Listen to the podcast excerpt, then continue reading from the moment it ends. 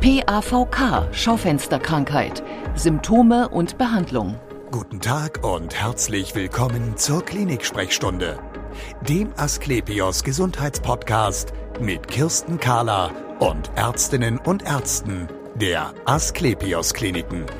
Herzlich willkommen zur Asklepios Gesundheitssendung. Wenn unser Blut nicht mehr ungehindert durch die Adern fließen kann, weil die Adern vielleicht immer enger werden, dann entsteht ein Krankheitsbild, das Mediziner als PAVK bezeichnen, als periphere arterielle Verschlusskrankheit. Manche nennen sie auch Schaufensterkrankheit, aber man muss wissen, diese Schaufensterkrankheit ist nur ein Stadium hin zu einer weiteren sich verschlechternden Entwicklung. Und wir sprechen heute über Therapien gegen PAVK. Bei mir ist Professor Dr. Axel Larena Avellaneda. Er ist Chefarzt der Gefäßchirurgie und endovaskulären Chirurgie an der Asklepios Klinik Altona. Schön, dass Sie Zeit haben. Und sagen Sie mir bitte, also in welcher Situation sind Patienten, die zu Ihnen kommen, wenn sie diese PAVK schon haben? Was gibt es da unterschiedliches? Die Patienten sind in sehr unterschiedlichen Situationen. Manche Leute haben keine Beschwerden und wollen sich einfach mal durchchecken lassen, weil sie gehört haben, in der Familie hätte jemand sein Bein verloren. Andere haben tatsächlich diese klassische Schaufensterkrankheit und sagen, dass sie nach 100 Metern stehen bleiben müssen. Und andere Patienten haben deutlich mehr Beschwerden. Beispielsweise können sie nachts nicht schlafen, weil der Fuß weh tut. Oder noch schlimmer, sie haben eine Infektion mit einer Wunde am Bein, die nicht abheilt. Also ein ganz breites Spektrum an verschiedenen Symptomen. Aha. Das, ähm, was, was passiert denn da im Körper, dass so verschiedene Symptome eigentlich entstehen können? Die Arterien verengen sich oder verschließen sich und damit kommt nicht mehr genug Blut unten an. Wenn noch teilweise Blut ankommt und der Muskel das Blut praktisch haben will, entsteht die Schaufensterkrankheit, der Muskel ermüdet, es reicht nicht mehr. Aber manchmal sind die Gefäße so verschlossen, dass auch in Ruhe nicht mehr genug ankommt und dann kommt es zu Ruheschmerzen und zum Gewebeverlust durch mangelnde Durchblutung.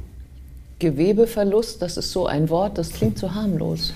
Das ist im Gegenteil, das ist eine ganz, ein Alarmsymptom. Gewebeverlust heißt, Sie haben ein Geschwür, eine Wunde, die nicht heilt und Gefäßmediziner wissen, wenn man da nicht rangeht, ist das Risiko, das Bein innerhalb eines Jahres zu verlieren, 100 Prozent. Also wirklich eine Situation, wo man was machen muss. Mhm. Also ähm, äh, was ich gerade lerne ist, es gibt eine, ein Krankheitsbild, das fängt harmlos an, mhm. Äh, kommt aber relativ bald in Fahrt und zwar so, wo man noch denkt, oh komm, das ist einfach das Alter oder oh, jetzt solltest du mal das Rauchen einstellen, aber man macht nichts und am Ende kann es heißen, dass man ein Gliedma eine Gliedmaße verliert, ein Bein, ein Zeh, ein Fuß. Ja, Wobei man sagen muss, nicht jede Schaufensterkrankheit wird automatisch das schlimme Stadium. Das mhm. muss man einfach mal klar sagen. Ähm, wer sich verschlechtert, weiß man nicht, aber es ist sehr wichtig zu wissen, ob man diese Einengung hat, damit man es regelmäßig kontrollieren kann mhm. und äh, auch entsprechend behandeln kann. Man muss nicht immer operieren oder aufdehnen, sondern es gibt auch andere Möglichkeiten, diese Erkrankung zu behandeln. Ähm also es gibt verschiedene Stadien. Mhm.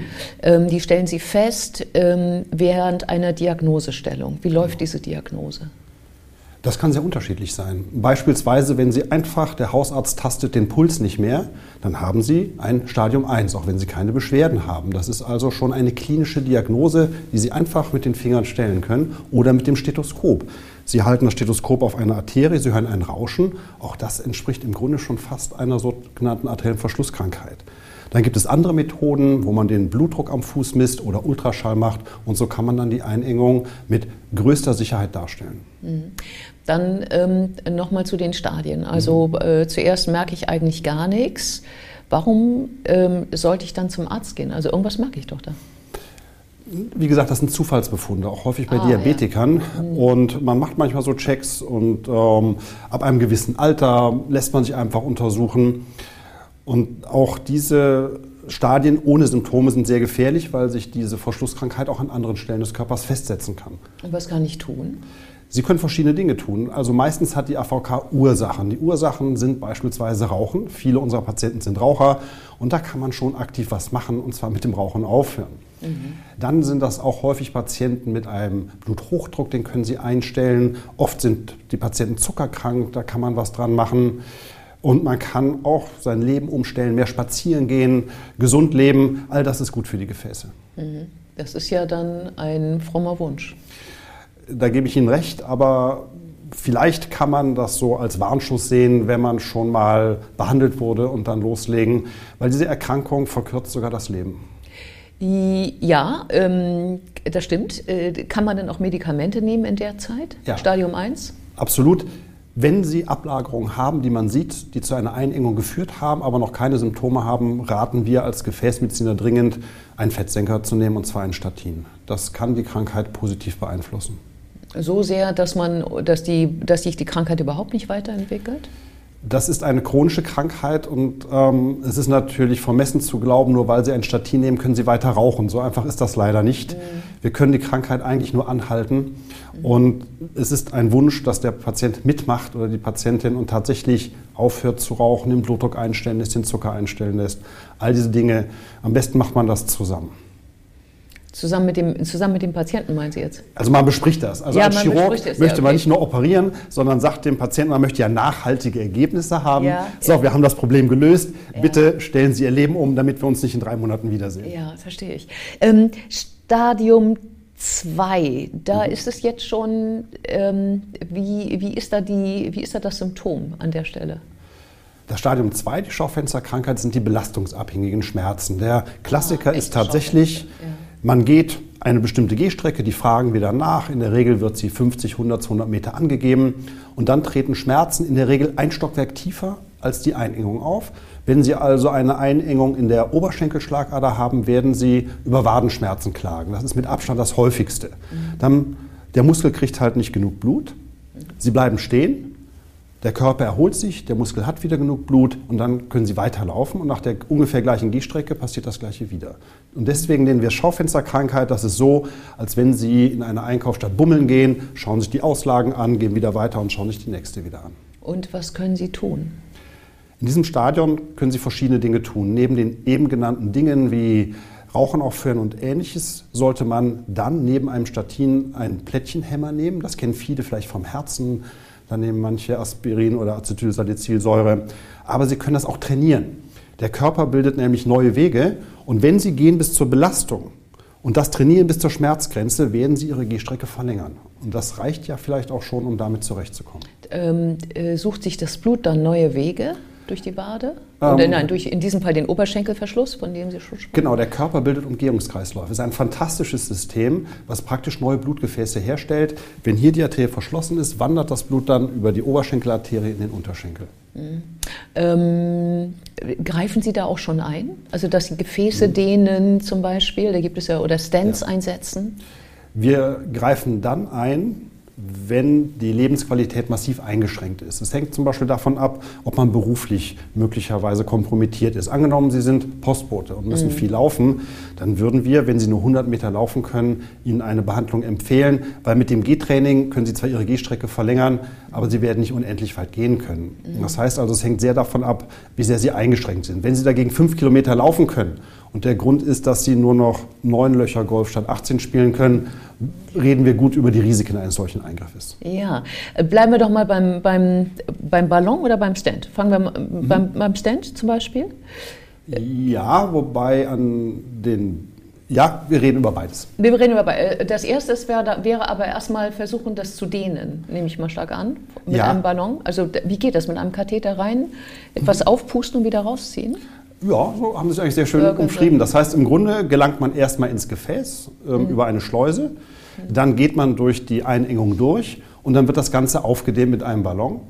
Das ist das Prinzip von allem. Auch wenn Sie einen Stand einsetzen, werden Sie in der Regel vorher oder hinterher einen Ballon benutzt haben, einfach ähm, um die Kraft zu haben. Man braucht wirklich viel Kraft um diese Einengung in die Gefäßwand selbst zu drücken. Ja. Und an manchen Stellen ist ein Stand, so ein Metallgitter, besser als ein Ballon alleine und an manchen Stellen denken wir, ist der Ballon besser, als wenn man einen Stand dazusetzt, aber manchmal muss man trotz allem einen Stand einsetzen.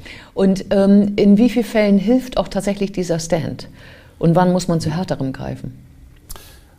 Ähm, die Frage ist nicht leicht zu beantworten. Die technische Erfolgsrate beispielsweise bei den Beckengefäßen ist sehr, sehr hoch. Und da kann man einfach sagen, dass der Stand, würde ich mal sagen, in 90 Prozent hilft. Mhm. Härtere Maßnahmen, die Sie meinen, sind wahrscheinlich Operationen. Die würden wir dann machen, wenn das halt nicht klappt, wenn es technisch keinen Erfolg hatte oder aber der Stand sich verschlossen hat und es nicht weitere Möglichkeiten gibt. Aha, das heißt ja auch, also Stand und Ballon oder Ballon plus Stand, mhm. so ist ja dann die Reihenfolge, ist ja dann im engeren Sinne nicht operativ, weil es eine mhm. minimalinvasive Katheter genau. ähm, durch die Leiste wahrscheinlich oder durch, durch den... In der Regel durch die Leiste, aber man kann das durchaus durch die Armarterie auch machen. Durch den Arm, genau. Mhm. Ähm, also jetzt sagen wir, angenommen, es wächst wieder zu oder die Beschwerden gehen nicht weg, da haben Sie jetzt offenbar ja härtere Geschütze. Ja. Was denn? Oh, es gibt verschiedene härtere Geschütze, die wir auffahren können. Im Grunde können wir als Gefäßchirurgen ein Gefäß auch wieder aufmachen, indem wir es freilegen und den Gefäßkalk herausholen. Das nennen wir Trompendarterektomie. Oder wir haben auch immer die Möglichkeit, einen Bypass zu legen, dass wir praktisch die Strecke dieses Verschlusses überbrücken. Das heißt, wir schließen vom gesunden ins gesunde Gefäß an. Diese, ist, das, diese, ist das eine Gefäßfräse, von der wir da sprechen? Die Gefäßfräse ist nochmal was anderes. Was anderes okay. Die wenden wir ähm, auch wieder interventionell an, das heißt durch die Schleuse und damit können wir teilweise Kalk auch von innen entfernen. Mhm. Aber dann, was ist das häufigste? Der Bypass in dieser Kategorie dann? Nein, also inzwischen sind die Katheterverfahren mit Abstand die häufigsten Verfahren. Nee, wenn es härter werden müsste. Also wenn Sie ähm, eher Bypass als eine offene, ähm, eine offene Gefäß-OP? Das kommt darauf an, wo der Verschluss liegt. Oh, oh, oh. Ja, nee, das ist gar nicht so kompliziert. Ähm, wenn zum Beispiel der Verschluss in den Leistenarterien liegt, ist die offene Ausschäldung die Therapie der Wahl. Über die Jahrzehnte hat sich das etabliert, es gibt kein besseres Verfahren. Mhm. Wenn der Verschluss dagegen langstreckig ist und beispielsweise die Oberschenkelarterie betrifft, ist ein Bypass mit Abstand besser als eine Ausschäldung, weil die Ausschäldung am Oberschenkel oft zugehen, der Bypass aber lange offen bleibt. Aus welchem Material ist der Bypass? für die Strecke von der Leiste abwärts am liebsten aus dem eigenen Körper. Wir würden eine Vene nehmen, die Sie sonst nicht brauchen, die oberflächliche Vene am Oberschenkel und Unterschenkel. Mhm. Und ähm, was passiert, wenn der Bypass sich zusetzt? Wenn so ein Bypass zugeht, kann es sein, dass der sich dann verschließt auf einmal. Und manchmal ist es dann sogar so, dass Sie mehr Beschwerden haben als vorher weshalb man, auch wenn Sie einen Bypass bekommen haben, diesen regelmäßig nachuntersuchen sollte. Mhm. Weil wenn so ein Bypass zugeht und wir sehen das zum Beispiel im Ultraschall, kann man dann wiederum mit Katheterverfahren ganz einfach diese neue Einengung wieder aufheben. Mhm. Ähm, das heißt also regelmäßig zu Ihnen kommen, jedes Jahr? Nicht unbedingt zu mir, aber zu jemandem, der es kontrollieren kann. Also ja. man sollte Gefäße immer nachkontrollieren, einfach gerade auch Bypässe wenn die zugehen, ist das wirklich eine sehr ungünstige Situation im Notfall. Man, passiert vielleicht nachts, Sie haben nicht den besten Operateur. Und insofern sollte man es auf jeden Fall machen. Diese Nachsorge sollte im Ultraschall geschehen in der Regel, weil allein den Puls zu tasten mit den Händen, da können auch Einengungen auftreten, denen das entgeht. Ja, ich habe mal gehört, also zum Thema Erfolg, ähm, wenn man einen Bypass setzt und äh, das, die Gliedmaße ist wieder offen, mhm. dann wird die das sieht man sofort. Ja, ja ist das so? Ja. auch die, man merkt das, also die Patienten können sofort wieder weit laufen, zum Beispiel.